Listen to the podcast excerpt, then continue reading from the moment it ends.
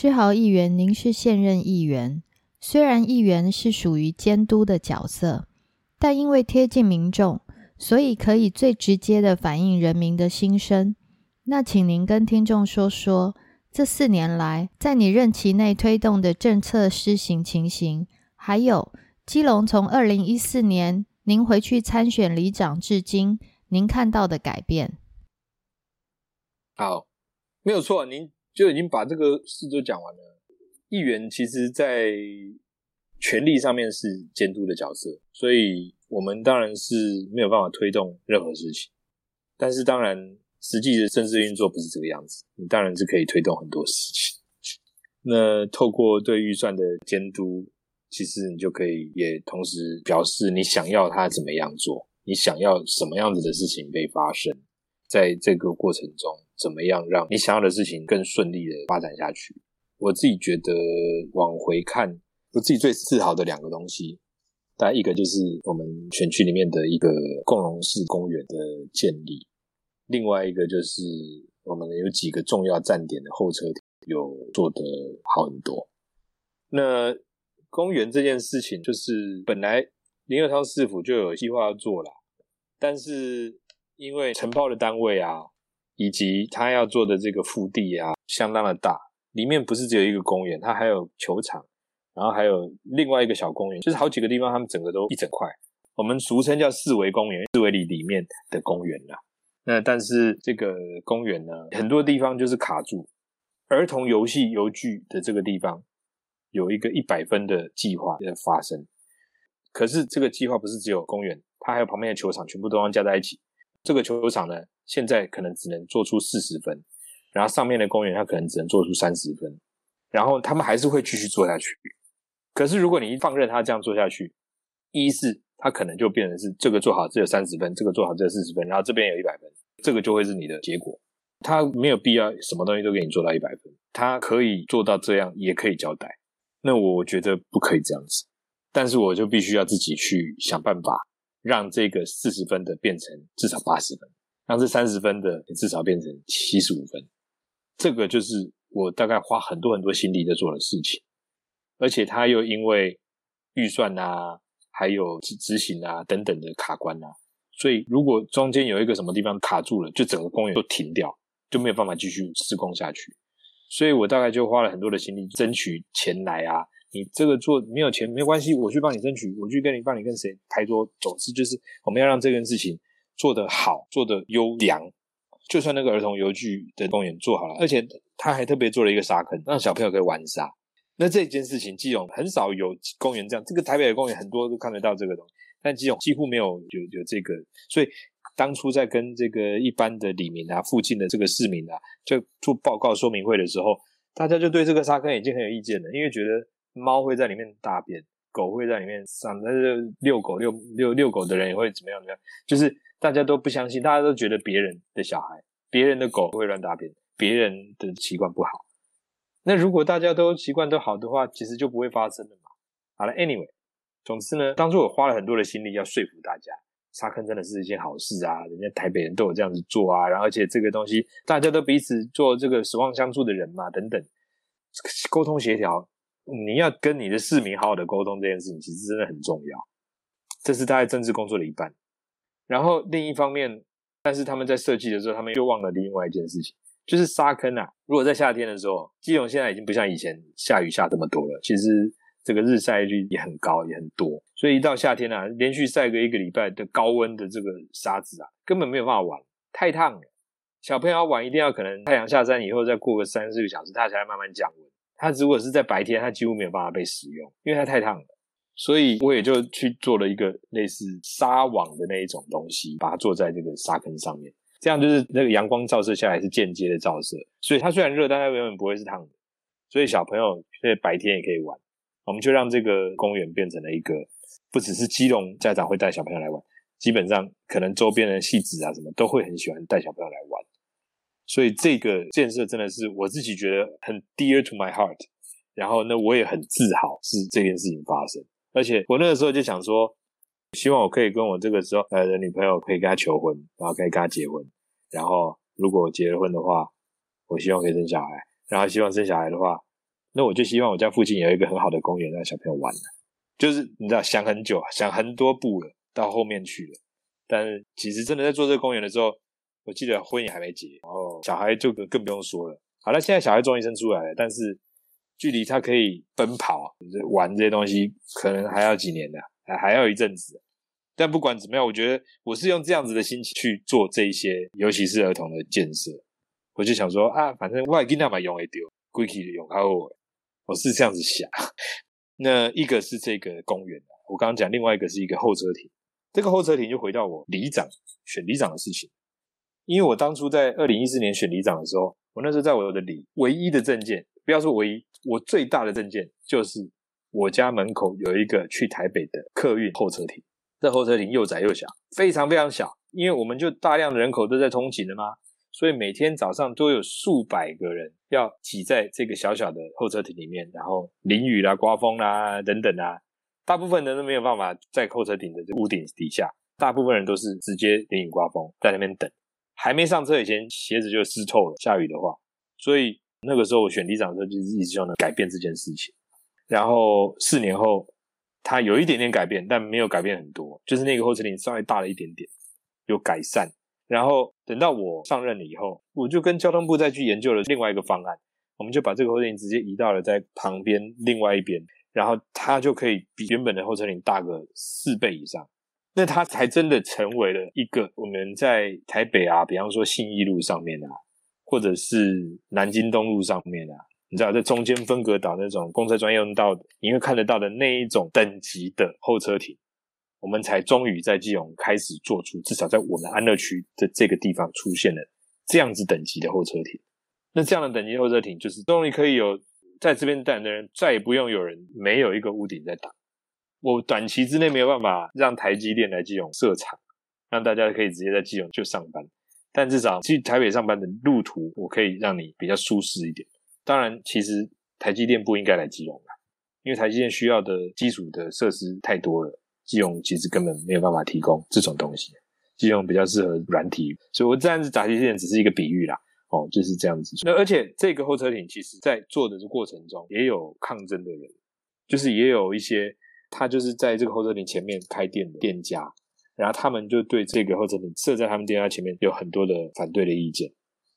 当然，我们试着要去说服他说，其实这个对你店生意是更好的。但是，对啊，应该是更好的。但不是所有的店都是适合这种人潮的密集的。那家店就是一家家具行，他的店同时也是他仓储的地方，展示的地方也是他仓储的地方，所以他的再送的这个车辆必须要在这里出入。那你在这边盖一个候车亭，跟基本上他就没有办法这样子做啦，所以他当然反对到底啊。他还是绿营的支持者嘞。但我觉得。这就是一个公共建设的一个取舍，我不可能不去支持要去做这样子的候车亭，但是没办法，总之就是要为了这个事情，我还是做了很多的沟通啊。他只是说，我知道像其他的议员，就我们同区的议员，我们安乐区是这样最大的区，所以议员很多人，但我大概是唯一一个在他们谈论这个候车亭的案子的时候，我从头到尾都是支持他护航他，我就是认为这个候车亭一定得做，不管。来自反对的这个压力有多大？因为一般来说，我们政治人物都不想得罪人啊，所以如果是有著名啊，或者是什么，就是他们有一些反对的意见的话，通常都会啊，希望能够帮助他们发表他们的意见等等。我也觉得他们可以发表他们意见，我也同意。但是我真的没有办法因为这样子而在这个候车亭这个事情上面有任何一点点的退让。我觉得这个候车亭必须要做，一定得做，绝对不可以有任何的拖延。所以。在这种事情上面，我是蛮坚持的，但是也因为这样，所以就也许某些程度上不够八面玲珑吧，就是说不够。我们民意代表就是有一句话，就是爱狼狼后啦。但是有些东西它出现矛盾跟冲突的时候，你就必须要有所选择啊，你不可能统一独立都要啊，你一定要选择一个啊。同样的道理啊，这里到底要不要盖候车亭？这其实就是一个很简单的选择。那这个选择是必要的。他对我们这里每天要搭车的、住在这里的、需要这个候车亭的人，可能有三四千人以上每天。那我们要怎么样面对这件事情？如果为了一点点的反对的声音，然后我们就又只想讨好所有人，这是不可能的事情。我觉得是这样。其实蛮像高雄市大顺路要盖轻轨的时候，嗯，因为四周围就是大顺路的两旁全都是中古车的销售 店。那就像你讲的一样，盖了轻轨之后，他们的车子就不是那么方便的进出，因为会需要拓宽。嗯，所以他也一样会抗争这一点。那个时候我记得吵得很凶。对，就是就是这样，对就是这样。你辛苦了，真的。不会啦，顺便讲一个跟这个毫无关联的事情。然后呢，前两天嘛，我的太太就带着我的女儿啊回高雄啊，然后就是搭高铁啊，然后在高铁上，我女儿很奇怪，她她连自己的阿公阿妈要抱她，她都会哭，就是她很认我跟我太太，但是她很喜欢跟人家玩，就是玩可以玩玩可以，但不给你抱这样子。然后呢，就是在高铁上，她就因为我们坐在他们后面，就是有人上车，有人下车，就会一直有不同的人来。她只要有谁来，她都跟他笑，就跟人家笑得很开心。我女儿还不到十个月大，所以就还不会讲话，但是她就是对所有的人，每一个人她都可以给她可以融化一切的笑容。然后我就在想说，也许我女儿比我更适合从事政治，因为她就是贯彻“狼狼后”这个原则。好，就是这样。其其实我不希望他做这个，不要，好，然 后不急，不急，不急 先不要烦恼正二代这件事。既然正二代先不用从政的话，那我们先来谈谈台湾的选举生态。台湾的选举生态跟加拿大是很不同的。例如，台湾有跑红白包的场，或是一些比较灰色地带的选民服务。志豪议员在这两种不同的政治生态里是怎么想跟调整自己的呢？其实我在加拿大有助选过，哎，所以我对加拿大的 campaign 的模式并不是完全陌生的。然后，所以你说台湾的政治的这个模式跟加拿大的不一样，当然非常的不一样，那是绝对的啦。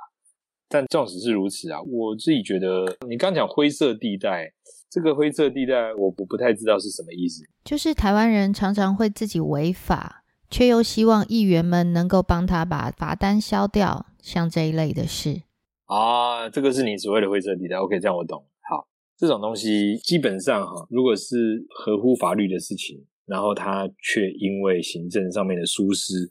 而没有得到法律给予他的应有的责任，这种东西我就一定会帮他争取到底。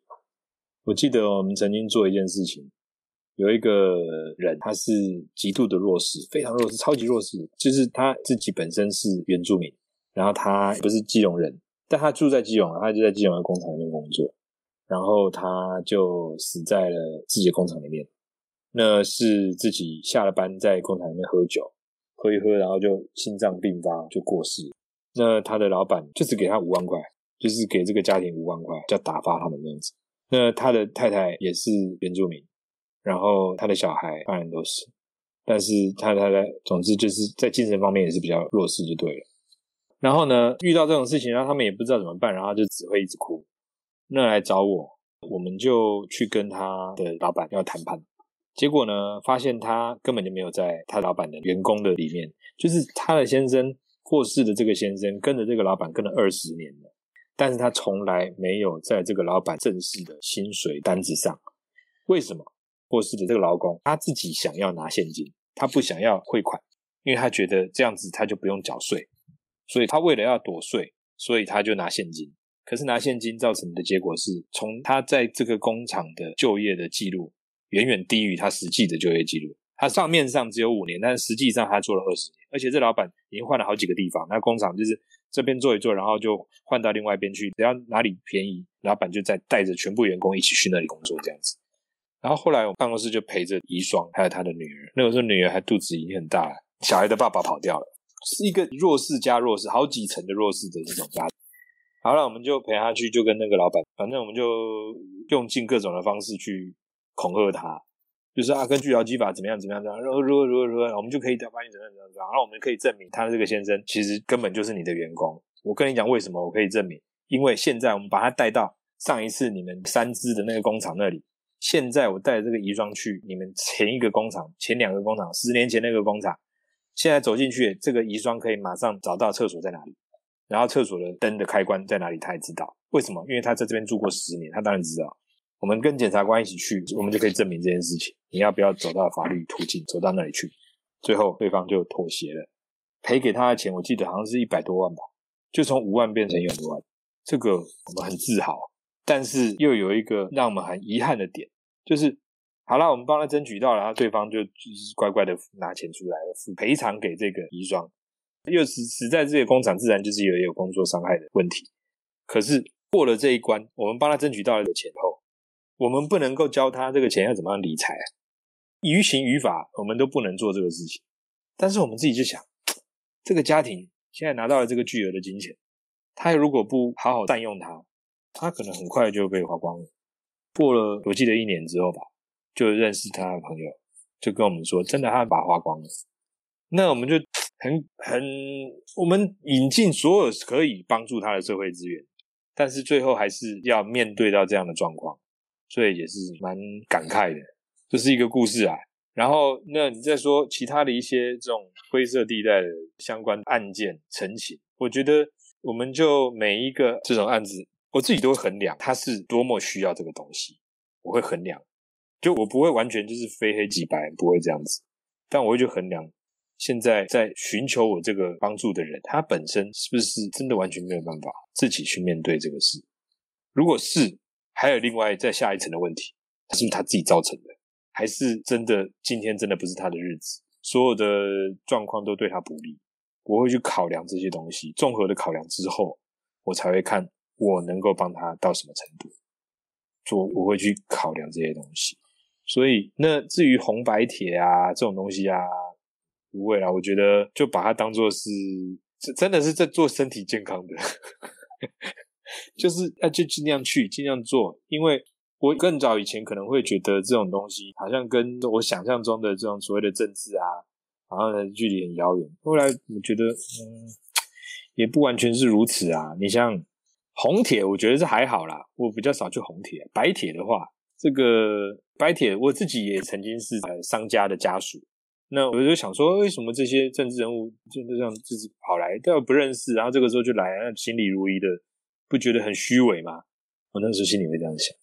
后来我就变成那个心里如意的政治人物了。那到底差别在哪里？因为我后来就想说，我自己作为一个孙子，然后我看到我阿公的这个葬礼，然后他们来，然后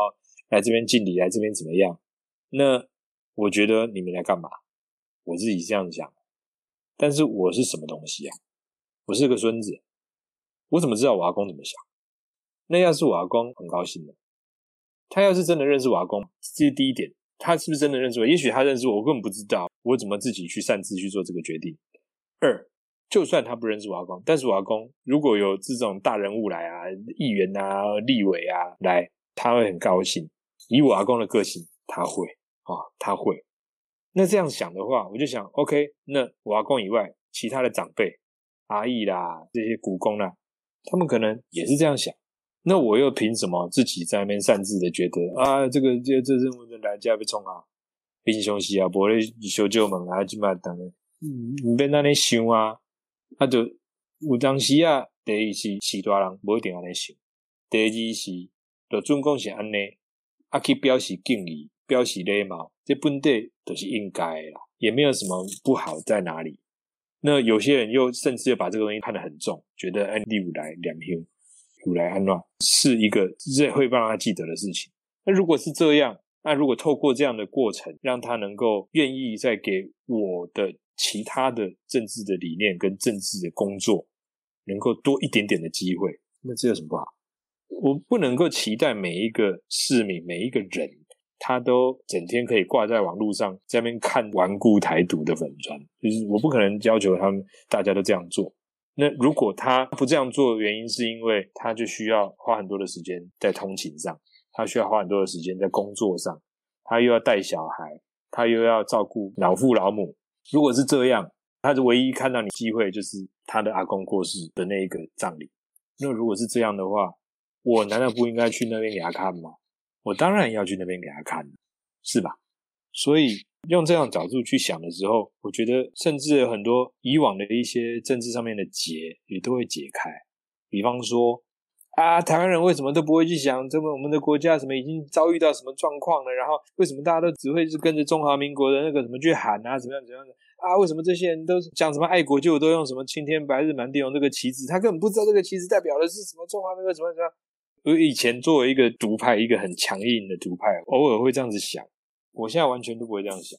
哎，他愿意拿出一个国旗来，已经很好了，好不好？对他来讲，他根本没有要去细究这个什么新天白日什么，这后面什么什么意思。他就是在这个时候，他就是要表达他爱这块土地，爱这个国家这个心。也许他有一些历史上面错乱乱错接，觉得这个国家是一九一二年就诞生的一个什么国家什么的，但那又怎么样呢？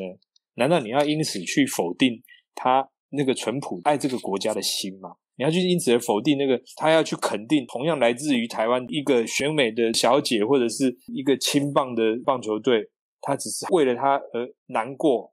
为了他而失望，为了他而开心。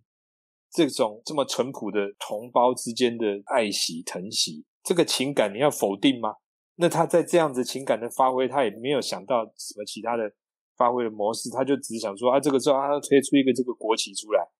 啊，我们是有生出一个什么更好的国旗来吗？至少现在还没有嘛。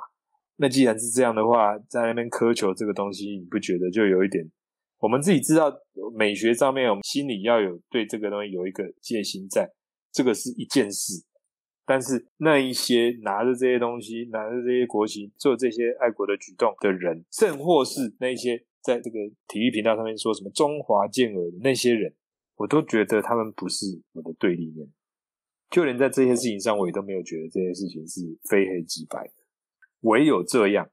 唯有这样。我们才有可能真的跟所有的人一起建国，要不然的话，两千三百万人永远我们都只有三百万人在建国，剩下两千万人把它放在了某一站就把它放下车了，我们自己走很开心，但是我们车上只剩下三个人，所以我觉得这些都是我实际在政治的工作里面的很多的一些转变。